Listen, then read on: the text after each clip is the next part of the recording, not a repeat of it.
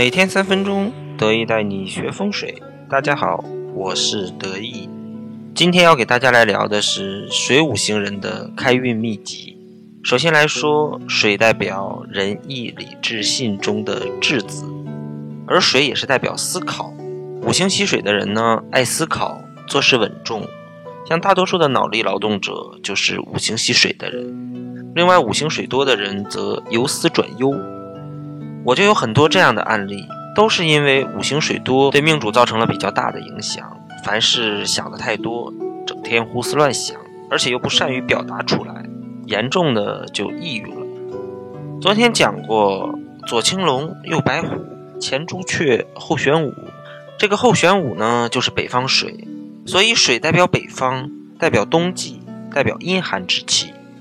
玄武居在后方，代表谋臣。像古代的谋士，大多数都是水五行之人。换到现在来说，像一些参谋、战略规划、行业分析，或者是幕后工作者，很多都是水五行的行业。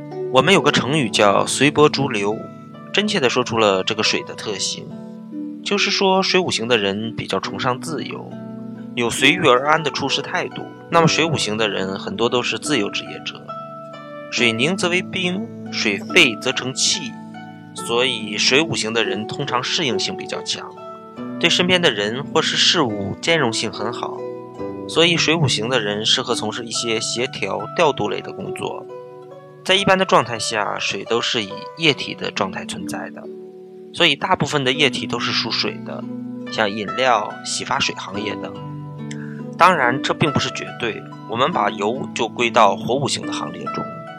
另外，水是流动的，可以把东西载向远方。我们国家最早的运输方式就是河运，所以水五行的人可以从事运输、物流这样的行业。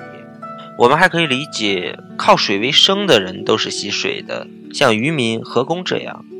还有就是治理水或者是管理水的机构，像水务处理、自来水公司、水利规划等，都是水五行所喜。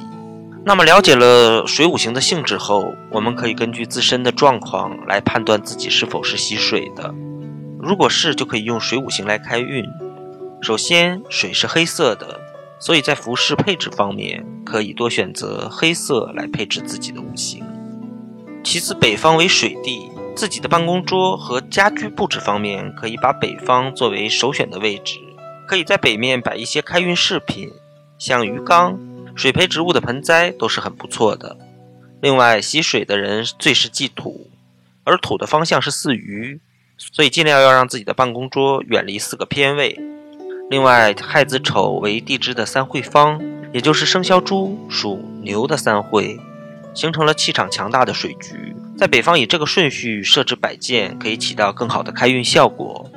那么，关于水五行的开运方法，得意就给大家讲到这里。如果对自己的职业属性还分得不是太清楚的话，得意之后会在微信朋友圈把五种五行的属性做一个列表，大家可以添加我的微信二八八二五八八查看。